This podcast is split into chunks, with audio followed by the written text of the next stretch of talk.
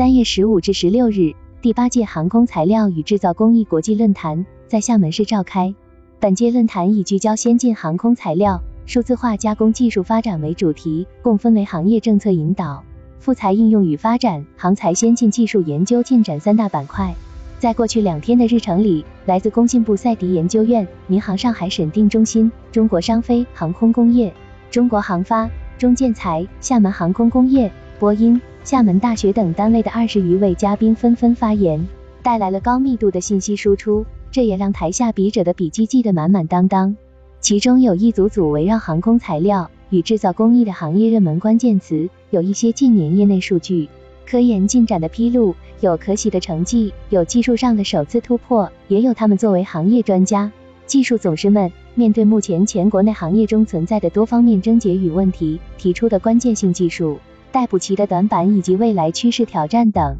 而这些一并描绘出了以复合材料、增材制造等为代表的先进航空材料与制造工艺产业的全貌。复合材料、增材制造已在近年来成为了家喻户晓的名词，二者也常被代之碳纤维和 3D 打印等更具象的称呼。也许因为其经常见诸报端的高曝光度，似乎提到这些名词，只知道它们代表着先进词就够了。但航材论坛的主题之一。就是将先进航空材料置于业界专家的显微镜之下庖丁解牛，这也让我们这些业外人士能得以管中窥豹一番。正如二零二二年十一月那期有关中国航展的早读中所述，以产品型号命名的任何一款飞机，都是由成千上万个零部件、器官有机组合而来。此次谢航材论坛之机，则是进一步获得了更微观的视角，看到了显微镜之下这些零部件的器官航空材料。目前复合材料在航空领域的使用量不断增长，已是行业大趋势。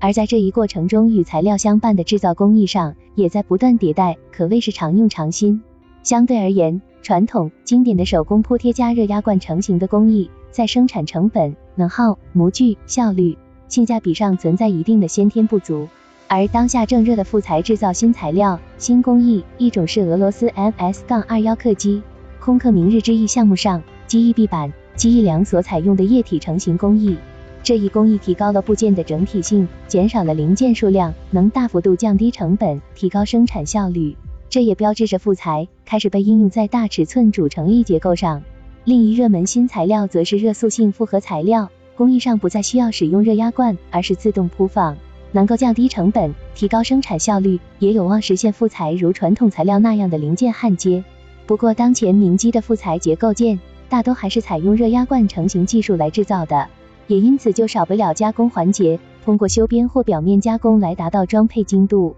这也是复材零件制造的最后一道工序。因此，加工的质量直接决定着复材零件的质量，直接影响到部件装配精度。但复材的先天特性也注定在加工环节中会伴有常见的损伤和缺陷，机械损伤、热损伤、化学损伤等。可以看到，从复材制造到加工。贯穿这一复杂流程的各个环节里，都存在着潜在变量，并关乎着产品质量的好坏，直接影响产品的质量稳定性、生产效率、生产成本等。所以，航空材料在生产过程中，要借助材料生产过程控制文件，来对材料生产全流程进行管控，保证材料的稳定生产，特别是大批量生产交付中的产品质量稳定。而这里的材料生产过程控制文件概念，也是贯穿论坛上诸多专家报告的一个重点关键词。航材论坛上，来自中国商飞的专家披露了一份报告，根据报告数据，复合材料在 ARJ 二一上的应用只有百分之二，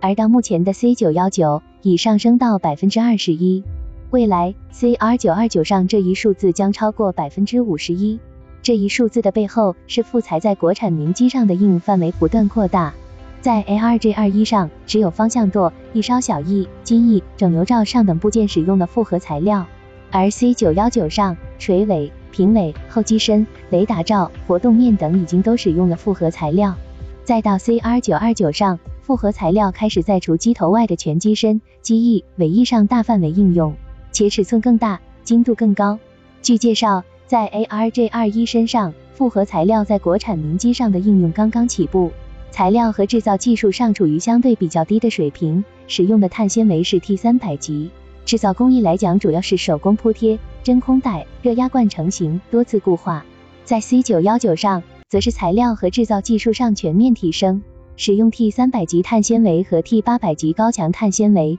在机身壁板就采用了共固化、自动铺带、热隔膜成型和过程控制手段，保证了批产中产品质量的稳定。在宽体客机 CR 九二九上，材料和工艺上正在进一步引入当前行业热门的液体成型树脂、热塑性复合材料、碳纤维缝边预成型体、自动检测技术等。而且目前中国商飞也已开展了相关应用的前期研发、测试、验证等工作，进行了从工艺方案筛选到全尺寸级试验件的制造，完成了关键技术点的工艺研发。说完副材在国产民机上的应用，那么论坛上的另一热门话题词就是增材制造在国产军民机上的应用情况。在航空领域中，由于航空零部件常为高度定制化产品，具有小批量、高标准等特点。这就使得增材制造能够快速制造的独特优势不断凸显。在设计方案发生多轮优化迭代时，增材制造技术能的快速试制、快速验证全新设计。加之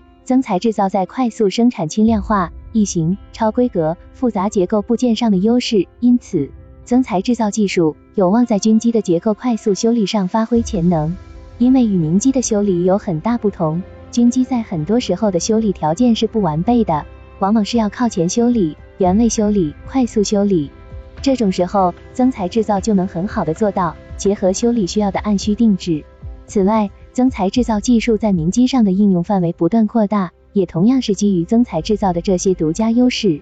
根据中国商飞专家的介绍，国产民机上增材制造的应用也有了技术储备和一定的装机应用。增材制造在 C 九幺九上的应用迎机门。服务门、应急舱门部段，单机使用量总计三十二件，已完成了超过三百件零件的交付，并持续开展批产交付支持工作。在 C 九幺九 ARJ 二一的正后优化、衍生型号研制中，增材制造也有着潜在可挖掘的应用需求和场景，将不断扩大以装机增材制造产品材料工艺的应用范围和适航认证工作，以及在增材制造的材料上，从金属扩展到非金属的聚醚醚铜。聚醚铜铜、聚碳酸酯、尼龙等。下周早读，我们还将关注会议专家们介绍的自动化、数字化，以及当前行业存在的问题短板、未来挑战等。